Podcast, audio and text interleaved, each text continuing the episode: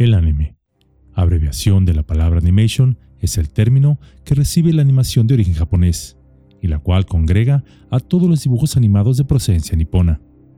Este género de animación ha tenido una presencia significativa en la cultura popular mexicana desde hace varias décadas. La primera vez que se transmitió anime en la televisión mexicana fue en la década de los años 60 del siglo XX, con series como Astro Boy y Kimba, el León Blanco. No obstante, no sería sino hasta la década de los años 90 del siglo XX que el anime se popularizó masivamente en México, con la llegada de series como Los Caballeros del Zodiaco, Dragon Ball y Sailor Moon. Pero, no obstante, a pesar de su gran popularidad, el anime también ha enfrentado oposición en nuestro país. En la década de los años 90, precisamente del siglo XX, otros sectores de la población consideraron que el anime era perjudicial para la niñez y jóvenes de nuestro país, por lo que buscaron prohibirlo, o desoblarles un poco de esto.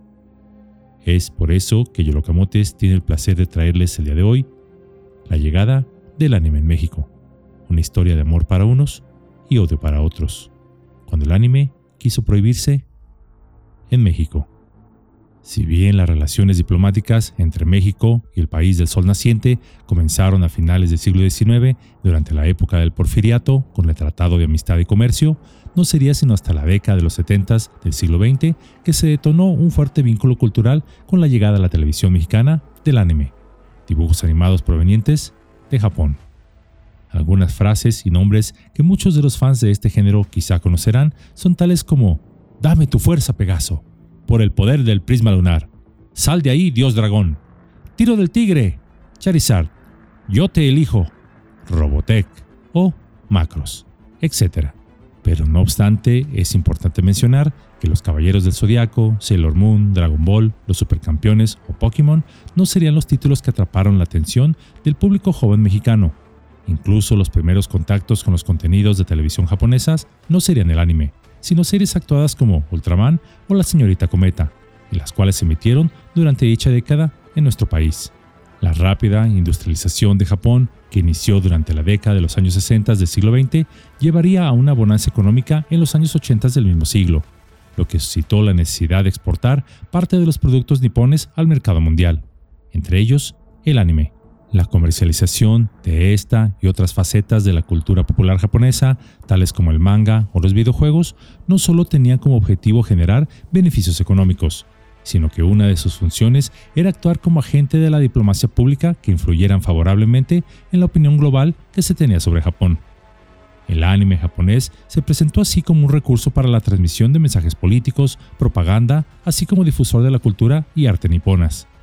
Esto daría lugar a la política conocida como Cool Japan, o traducido burdamente como Chido Japón, la cual aún forma parte de la estrategia global de marca de Japón, cuyo objetivo es difundir su atractivo como una cultura rica, única y especial en todo el mundo.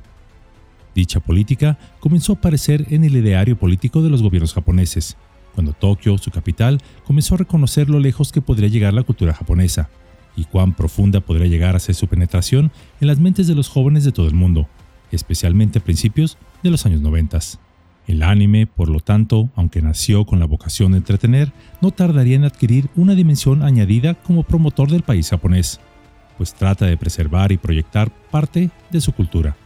En cuanto a su contenido temático, conserva elementos del manga, es decir, el manga es el equivalente a los cómics estadounidenses, los cuales no están dirigidos a un público en particular y presentan historias locales, leyendas, mitos, etc.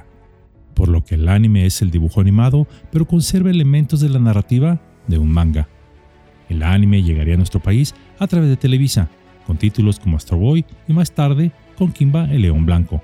Asimismo, Heidi, Candy Candy, Meteoro y Massinger Z. La razón de esto sería estrictamente comercial, pues Emilio Azcárraga Milmo, en aquel entonces el poderoso empresario y presidente de Televisa, prefirió los contenidos japoneses debido a razones económicas, pues estos eran menos costosos que las producciones estadounidenses de Disney, Hanna-Barbera y Warner Brothers.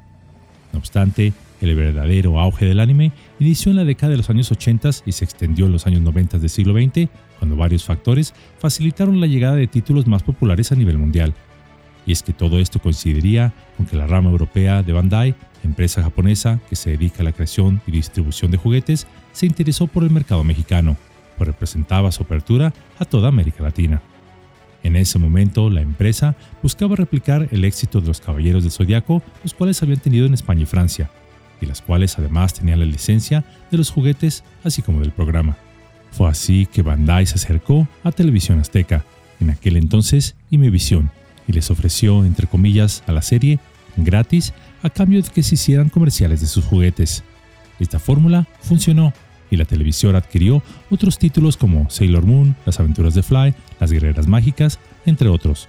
Mientras que en 1996 el consorcio Televisa presentó nuevo contenido como Los Supercampeones y posteriormente Rama y Medio, así como el superclásico popular Dragon Ball. Por lo que gracias a Televisa y TV Azteca, es decir, Imevisión, es que el anime tendría su mejor época en nuestro país. Pero no todo fue viento en popa para este género de animación japonesa, pues también tuvo sus detractores. Existió un sector de la población mexicana que consideró a este género como perjudicial para la niñez y la juventud mexicana, pues según ellos fomentaban el sexo explícito, la violencia, la magia negra, así como otros elementos esotéricos, lo que consideraban influiría negativamente en los jóvenes mexicanos. Argumentaban que, por ejemplo, el nombre de Pikachu, dicho al revés, significaba más poderoso que Dios o cien veces más poderoso que Dios, o que Evangelion era una clara referencia a la rebeldía del hombre contra Dios, calificándola como satánica. Este grupo alzó tanto la voz que se le dio espacio en algunos programas de televisión y radio para que expusieran sus argumentos, atacando incluso personajes animados tan populares como Superman o Batman. Este movimiento influyó a una parte muy importante del público, lo que llevaría a que muchos padres de familia prohibieran a sus hijos ver o consumir anime, incluso cómics, y a deshacerse de juguetes, peluches, estampas y todo lo que pudiera hacer referencia a este género. La influencia y el ruido que hizo este grupo fue tan grande que se llegó a reunir con algunos legisladores del Congreso de la Unión para presionarlos a que presentaran una iniciativa de ley para que se prohibiera la difusión de este género en nuestro país algo que por supuesto no sucedió, pues estos legisladores se sospecha que secretamente eran otakus. Bueno, esto manera de broma. Por cierto, un otaku es una persona con un gran interés en la cultura popular japonesa, en particular el anime, el manga y los videojuegos. Y aunque jamás sabremos si estos legisladores eran otakus o no, lo cierto es que la presión hacia el legislativo no prosperó. No obstante, el daño ya estaba hecho y el auge vertiginoso que había tenido el anime en México perdió fuerza.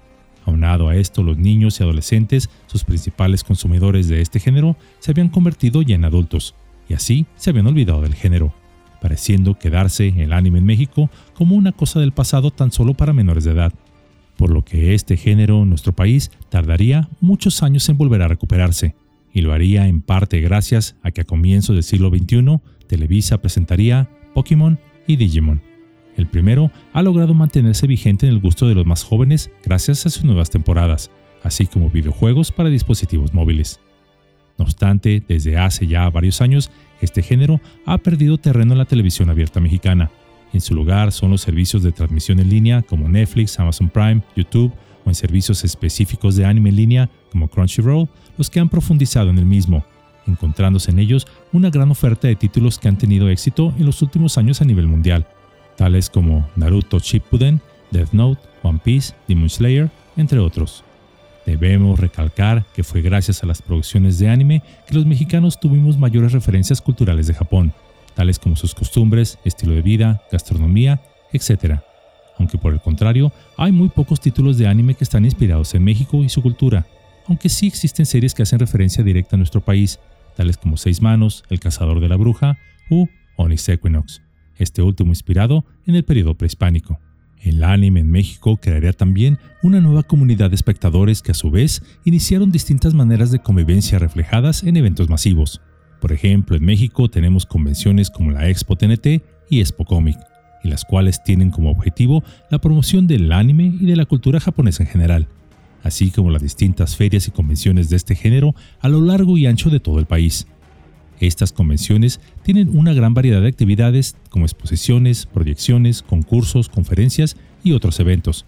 Por ejemplo, la presentación de los actores que doblan la voz de los personajes de los dibujos animados o de cosplayers famosos. También hay puestos comerciales donde se ofertan una cantidad indeterminada de mercancías relacionadas con el anime.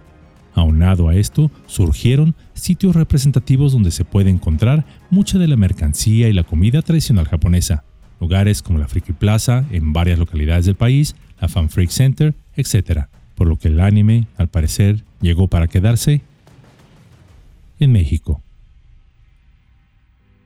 A pesar de las críticas y controversias, el anime se ha mantenido como una parte importante de la cultura no solo en México, sino en todo el mundo, con una gran cantidad de seguidores y convenciones de anime que se celebran en todo el país, dejando una marca significativa en la cultura popular mexicana y la cual sigue siendo una fuente de entretenimiento y fascinación para muchos jóvenes en el país. Ciertamente la influencia del anime en México ha sido duradera, pudiéndose criticar o minimizar, pero no se puede negar una historia cultural en el país, reconociendo incluso en algunos casos cierto valor artístico, animes que marcaron e influyeron ya a varias generaciones de mexicanos. Creo, y esto es a título personal, que la mayor contribución del anime en México fue y es la imaginación, pues ha llevado a los jóvenes a imaginar mundos de infinitas posibilidades, donde todo es posible. El anime nos enseña que la imaginación no tiene límites y que podemos crear mundos increíblemente hermosos o también terriblemente oscuros. La imaginación no tiene límites. Por ello es importante enseñar a los niños y jóvenes a soñar en grande, aunque siempre de manera positiva, pues no hay nada imposible para quien así lo crea. Y quien te diga que algo no se puede, en especial si es positivo, sonríele, date la media vuelta y márchate. Soy de la convicción que la mente es el constructor y la imaginación que nace de ella es la herramienta para poder hacer realidad todo aquello que pensamos. Ese es el verdadero poder de la creación que llevamos dentro. Digámoslo así, la mente es el universo y la imaginación es la luz que lo ilumina. Pues la imaginación es el principio de la creación. Ya que imaginas lo que deseas, persigues lo que imaginas y finalmente creas lo que deseas.